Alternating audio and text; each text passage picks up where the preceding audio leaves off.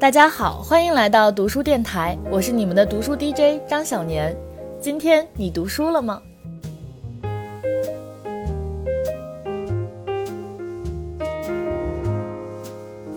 好久不见，我们的读书电台在经历了很长一段时间的稿荒之后，在上个周的某一天呢，突然我的邮箱里收到了一封来自听众朋友的投稿。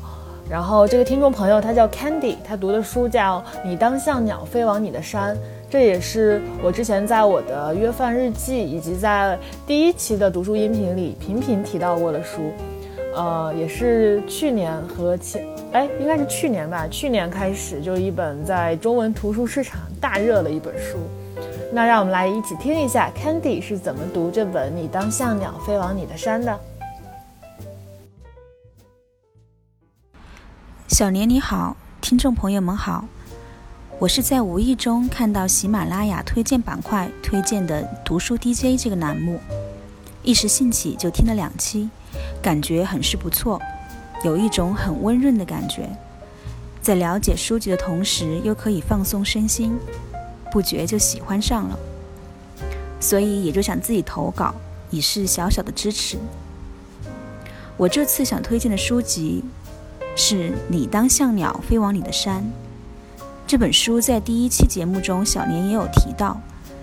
这本书应该在二零一九年年底就很火了，之后就一直在各种书店及豆瓣上看到推荐。之前看到豆瓣的推荐后，就看了书籍简介，发现不是自己特别喜欢的内容，所以当时就没有看下去。没成想，疫情期间，在一个朋友的朋友圈看到这本书的读后感，评价颇高，于是来了兴致，就赖着性子看完了。这本书是作者的自传，有些真实的事件其实还蛮触动我的。作者塔拉韦斯特福，美国历史学家、作家，一九八六年生于爱达荷州的山区，十七岁前从未上过学。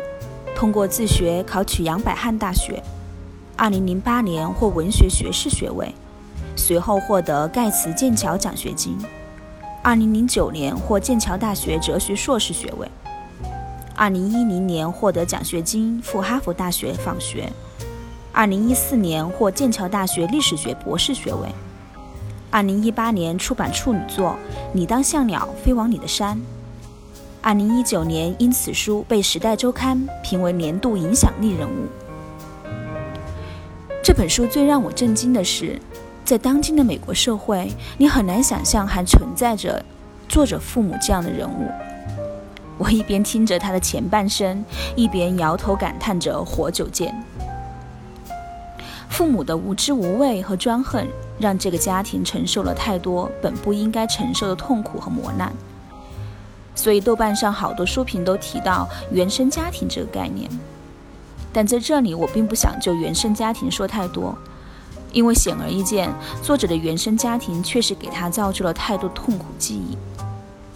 在这种原始野蛮的生活状态下，请原谅我这种说法，但在我看来，这样的生存方式对于现代文明社会来说，它真的算是一种非常原始和野蛮的状态。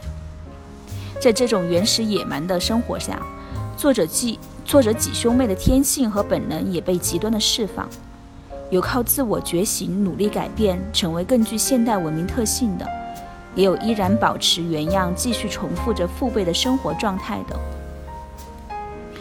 作者很幸运，至少在我们看来很幸运，他凭借自己的天性察觉到了生活的扭曲和无理。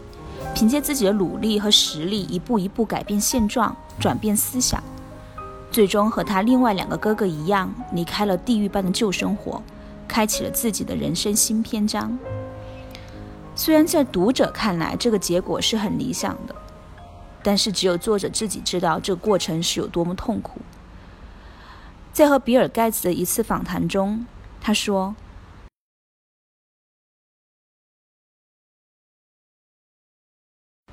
很长一段时间，我都在想，正因为我爱我的家人，所以我是不是做了错误的决定？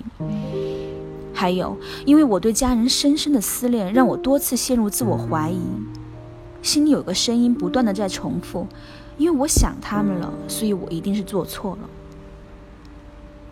我花了很长时间才醒悟过来，没错，爱很简单。最后一次见到爸爸的时候，他给了我一个僵硬的拥抱，然后对我说：“你知道吗？我很爱你。”我回答说：“我当然知道，这从来不是问题的所在。我一直都知道爸爸很爱我，毋庸置疑。我并不觉得爸爸那么做是因为他不爱我。”但当我们试图以爱的名义控制和改变他人，这种爱就变味了。这并非爱的真谛。你爱别人，就无条件的爱，交还给你所爱的人自我选择的权利。如果你说我一定要改变我爱的人，这样我就能永远占有他们，那这根本就不是爱，也不是爱的价值和力量。所以我想对我的家人们说，我现在依然很爱他们。尽管有一半的家人也和我断绝往来，虽然我必须接受现实，他们必须改变才能重新回到我的生命中。至于他们是否会改变，这就不是我能控制的了。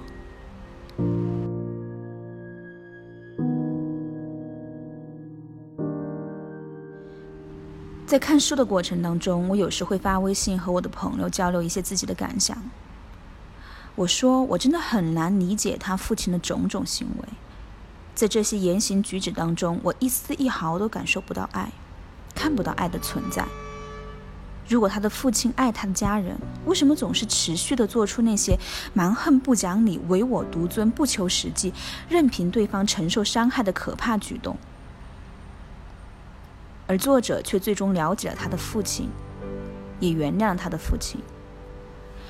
在塔拉这么多年的学习和成长中，他终于明白了造成这一切悲剧的根源是什么，所以他也最终写成了这本《Educated》，并用自己原生家庭的故事来默默传递他的所想和所感。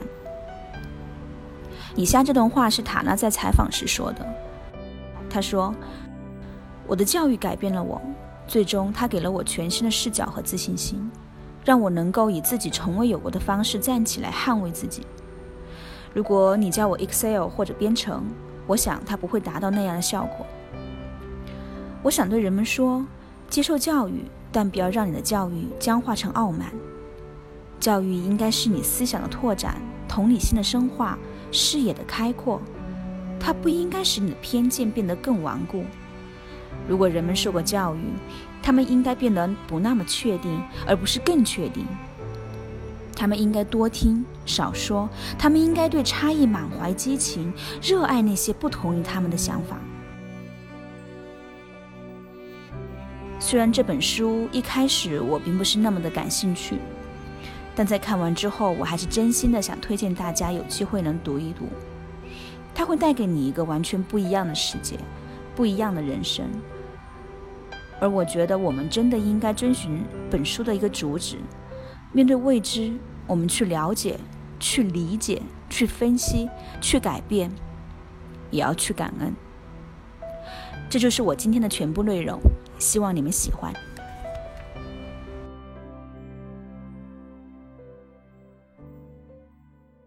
好的，谢谢 Candy。呃，你当像鸟飞往你的山这本书呢，它的英文名字叫做 Educated。教育，对，也是 Candy 一直在他的录音当中提到了这个词。我对这本书印象最深刻的呢，是它的最后一章，最后一章的名字就叫教育。然后在这一章的结尾，其实作者回溯了自己跟他的这个原生家庭和解的这样一个过程，这样一个心理的心路历程。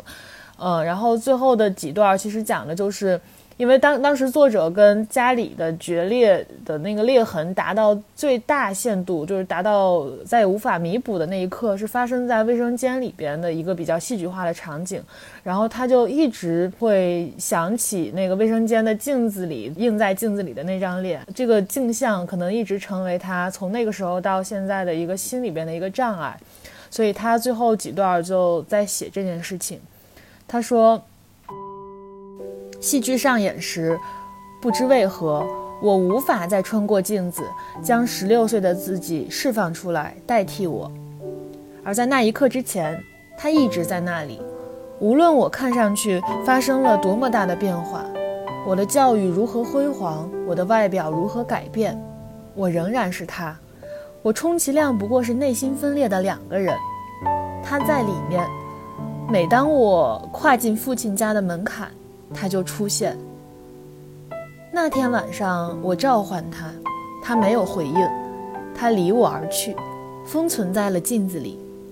在那一刻之后，我做出的决定都不再是他会做的决定，他们是由一个改头换面的人，一个全新的自我做出的选择。你可以用很多说法来称呼这个自我。转变、蜕变、虚伪、背叛，而我称之为教育。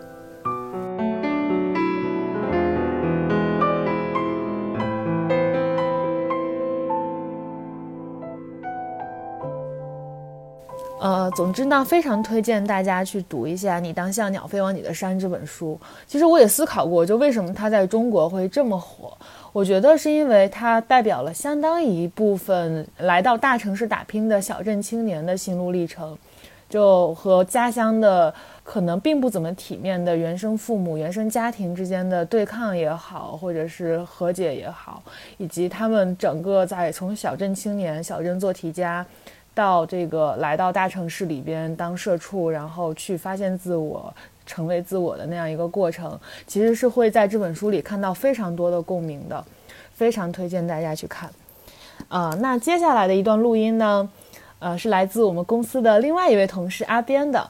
他最近看到我们的小编丽丽为了这个搞荒焦头烂额，不知道 到底要搞些什么，然后他就决定说贡献一下自己的阅读量，来拯救一下我们这个岌岌可危的小电台。那让我们来一起听一下阿边，他要与我们分享的是一本什么书呢？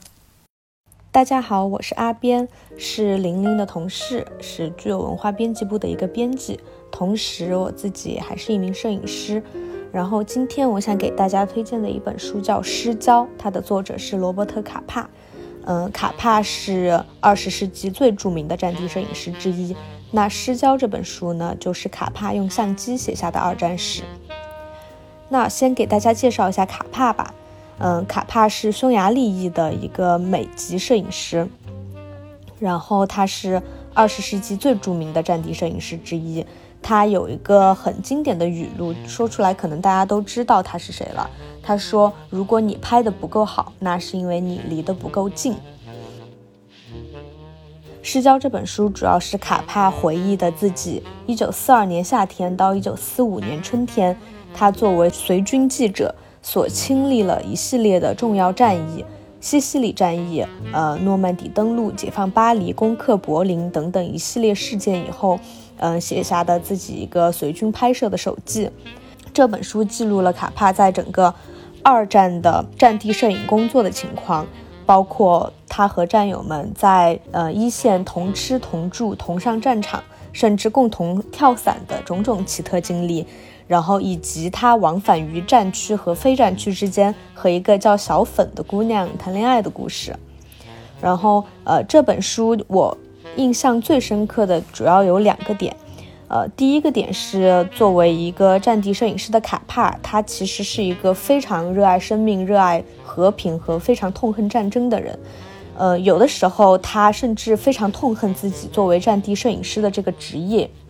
因为他觉得眼看着一个个年轻的生命消失在自己的眼前，生死只有一瞬间，这让他觉得非常的无助。在刚刚开始记录二战的时候，有一段时间，他对自己的职业产生了很深的怀疑，因为他那时候还没有和战士们一起上战场，而是在营地里面拍摄那些从战场上回来的伤痕累累的战士。他那时候就开始对战地摄影师这个职业。的合理性和伦理性产生了很深的怀疑，他觉得自己是在记录一种痛苦，但他却对这种痛苦无能为力。那为了解决他自己心中的这种困惑，他所能想到的唯一的办法就是和战士们一起上战场。战士们拿着枪，他拿着自己的相机。在这个地方，他对他自己内心的一段描写是这样的：他说。战地记者和战士们有什么样的区别呢？就是战地记者能得到更多的美酒、更多姑娘、更好的报酬，比士兵更多的自由。但在这个阶段，能自由选择进攻地点，并且被允许做一个懦夫，而且不被处决，这是对战地记者的折磨。战地记者的赌注，他的生命就在自己的手里，他可以把它压在这匹马或者那匹马上，也可以在最后一刻把赌注放回口袋里。我是个赌徒，所以我决定跟随一连冲击在第一批进攻。于是，就是从这个时候开始，他决定只要他在拍摄，他就会和战士们一起上战场，一起和他们冲锋陷阵。只有这样，他才能找到自己记录他们的生和他们的死的合理性。其实最后，卡帕他自己本人也是因为在一线拍摄的时候，为自己的事业献出了生命。这是在当时看这本书的时候，给我呃非常震撼的一个地方。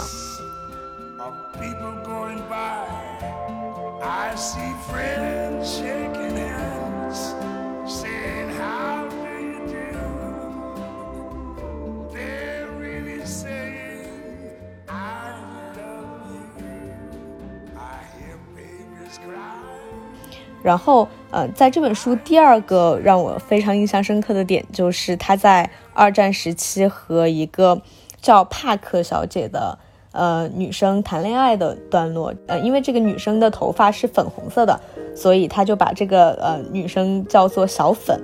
然后，呃，这里有一个段落，就是可以展现出卡帕这个人他写作文笔的幽默和他这个人的幽默。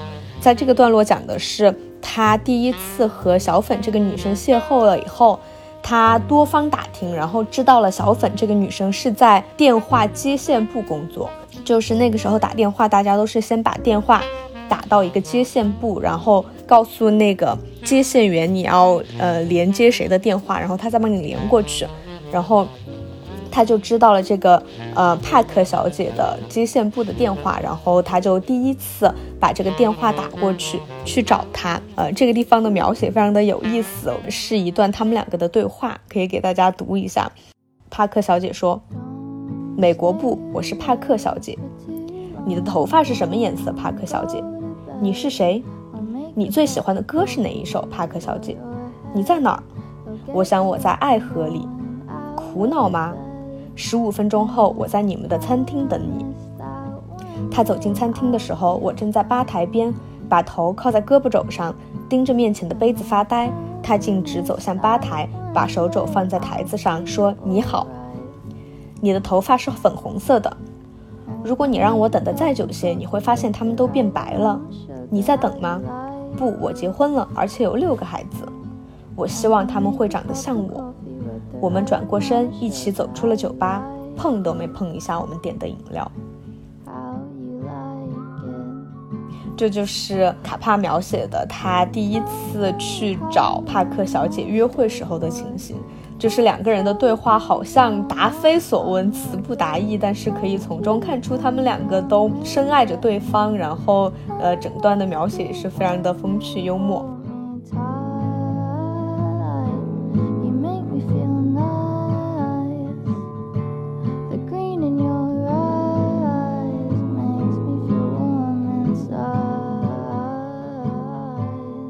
这两点基本上就是在这本书中，我觉得，嗯，我能找到的非常有意思的地方。但其实这本书的描写是以一种很风趣幽默的，呃，表达方式写出了一个很宏大的悲剧。我觉得可能就是卡帕作为一个战地摄影师，他伟大的地方。然后想讲一点关于卡帕他本人，他在一九四七年的时候。和决定性瞬间的倡导者布列松一起创创立了著名的马格南图片社，这成为了全球第一家自由摄影师的合作组织。呃，一直到现在，马格南图片社也是全球最优秀的纪实摄影师的聚集地。卡帕这个人，他最后作为一个战地摄影师，他也是为了自己的理想而死了。在嗯，帕卡帕第一次采访越南。的印支战争的时候，他误入雷区，踩中了地雷，被炸身亡了。然后呃，总体来说呢，这本书呃非常的风趣幽默，文笔极好。他对战争的描写没有晦涩和难懂的地方，而是完全以自己本人的独特视角，以一个摄影师体验战争的残酷的这样一个非常主观的视角来描写了二战的残酷。然后整个文笔也是用用一种比较以小见大的方式来阐述了呃战争的残酷。所以我觉得这本书是非常值得一读的，所以今天给大家推荐这本《失焦》，呃，希望大家有兴趣的话都可以去读一下。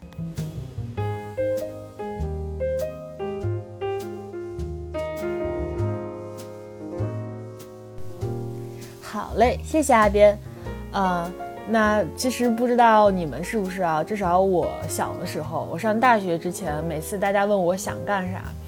我说的前三个梦想里吧，至少有一个会是战地记者，另外两个大概就是纪录片导演，还有考古学家，就是反正这三个可能都是现在听上去都不怎么赚钱的专业，对。但是这是我在上大学之前，每次别人问起我将来想做什么，我总是会回答的问题。呃，那这也是我后来就是上了清华之后，就毅然决然的转系去新闻学院的一个重要的原因。因为我觉得，就不管是纪录片导演还是战地记者，可能都是学了新闻之后才会比较容易成为吧。这是我当时的一个比较朴素的梦想。但是后来，后来忘记为什么了，不知道，就是长着长着，这个战地记者的梦想就慢慢的消失了，没有了。对，但是今天听了阿边讲这本书，我决定回去好好看一下《失焦》，看一下这个一个战地记者他的生活是什么样子的。好的，那以上就是本期读书电台的全部内容了。我是你们的读书 DJ 张小年，我们下期再见吧。I see trees of green, red roses too. I see them bloom. for me and you. And I think to myself, what a wonderful world.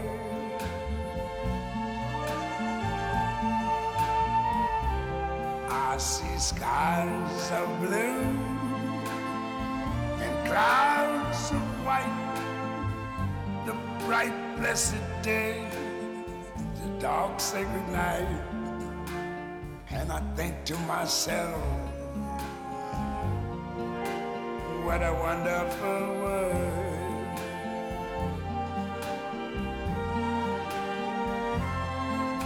The colors of the rainbow, so pretty in the sky, are also on the faces of people going by. I see friends shaking hands saying, How do you do? They're really saying, I love you. I hear babies cry. I watch them grow. They'll learn much more than I ever knew. And I think to myself, what a wonderful world. Yes, I think to myself.